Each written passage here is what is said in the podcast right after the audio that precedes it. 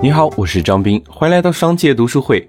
今天我想向你分享的这本书是《今日简史》。《楚门的世界》算是一部很老的电影了，我会经常重温里面的故事。主人公楚门是个普通人，平凡的工作，平凡的生活。但楚门不知道的是，他的生活的一切都是假象。他身边的所有人都是演员，惟妙惟肖地扮演着他的邻居、同事，甚至是父母和妻子。被设定、被限制、被禁锢，二十四小时不间断的真人秀直播，在五千多个摄像头的监控下，楚门用半辈子的时间过着别人为他设计好的生活。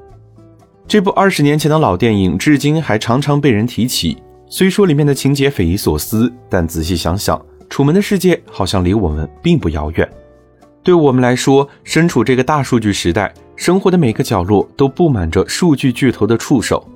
起床时间、通勤轨迹、搜索记录、收货地址、消费喜好等等，都被无数双眼睛观察、记录、分析。这些信息被追踪、拆解、交易和分享。我们的生活何尝不是一场在巨大影棚下的楚门的世界呢？我们很难阻止信息的暴露，对此习以为常，甚至还享受个性化推送带来的便利。我们一边被大数据照顾着，一边又对信息隐私的暴露惴惴不安。而在《今日简史》这本书里，数据霸权就被尤瓦尔·赫拉利列为人类命运大议题之一，它直接关乎到我们每个人的命运和未来。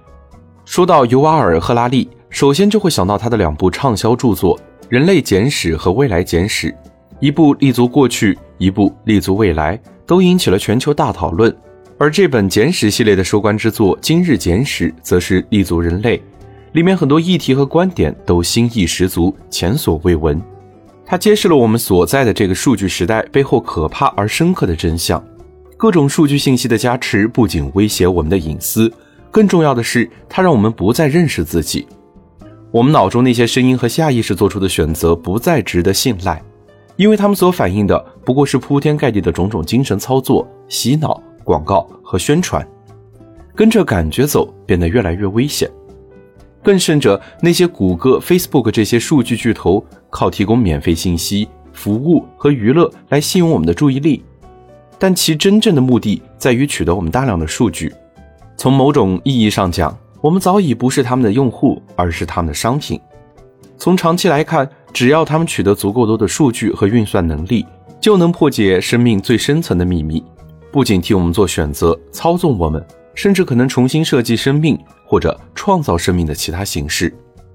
除了数据霸权的议题，作者还提出了很多有趣的议题，他们都聚焦于全球迫在眉睫的危机，包括个人的行为是怎么影响全球重大变革的，我们的职业生涯会不会被人工智能的发展所影响，未来我们有什么可以教给孩子等等，这些话题都决定了全球未来十年的发展趋势。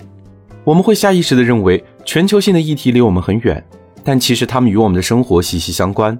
无论是孟买贫民窟里的单身妈妈、地中海难民船上的难民，还是伦敦医院里垂死的病人，他们也许没有心力去思考气候的变化这种全球性的议题，但气候变化可能会让孟买的贫民窟完全无法住人，让地中海掀起巨大的新难民潮，并且让全球的医疗保健陷入危机。可见。这样的议题直接关乎着人类的未来和命运。时代一直在向前，无论是否愿意，我们都将不可避免地卷入到这场洪流之中。而我们能做的，就是保持本心，不断地接近真相。好了，如果你想收听更多内容，欢迎订阅。让我们在一年的时间里共读百本好书。我是张斌，我在商界读书会等你。